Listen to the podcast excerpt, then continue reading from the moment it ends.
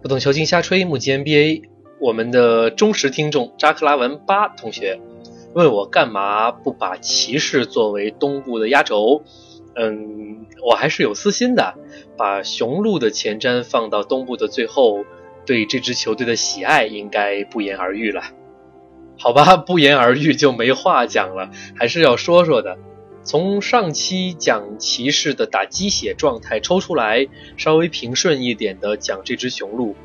虽然因为对贾巴里帕克的喜爱，显得对雄鹿有点爱屋及乌，但经过上赛季黑马级别的表现，相信国内多了不少雄鹿迷。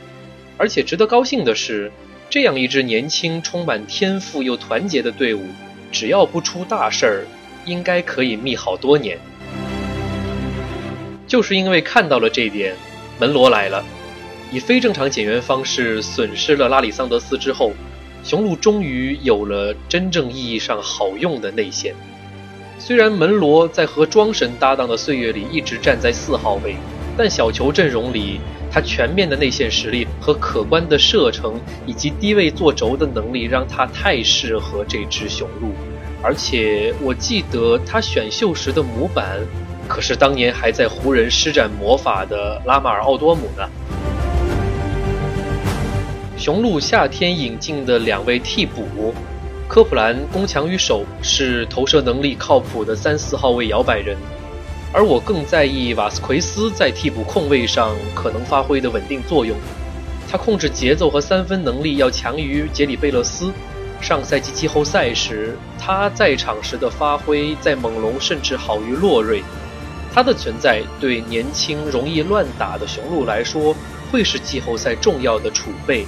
而且他和约翰·亨森还有迈尔斯·普拉姆利这对替补内线打挡拆，看上去会很美丽。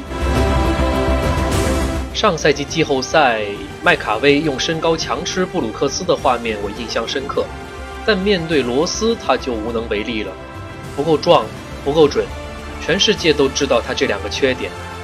他师傅在职业生涯末期开发出了可怕的三分球，然后在小牛拿了总冠军。这事儿他应该好好去想想。有麦卡威之后，我不知道对字母哥的组织前锋实验还会不会继续下去。今年欧锦赛貌似觉得字母哥变壮了，外线投篮更果断了，这符合我们对他的预期。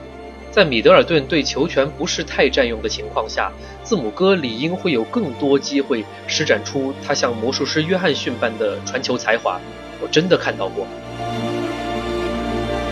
当对方的王牌是外线摇摆人时，米德尔顿会是防守的头号人选；但如果遇上四号位王牌，像格里芬、阿尔德里奇或者勒布朗、甜瓜这样越来越往四号位发展的摇摆人时，就考验贾巴里·帕克了。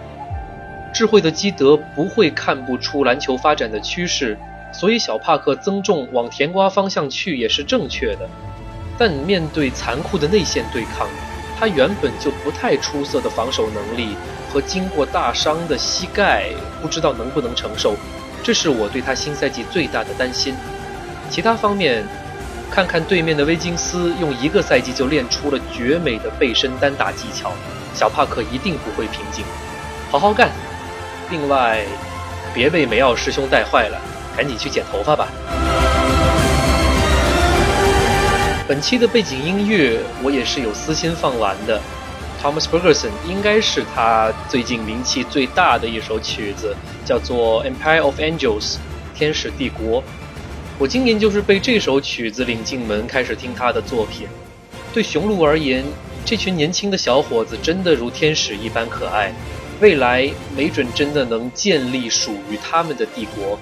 所以，基德大师，本赛季请把这只雄鹿带到东部四强吧。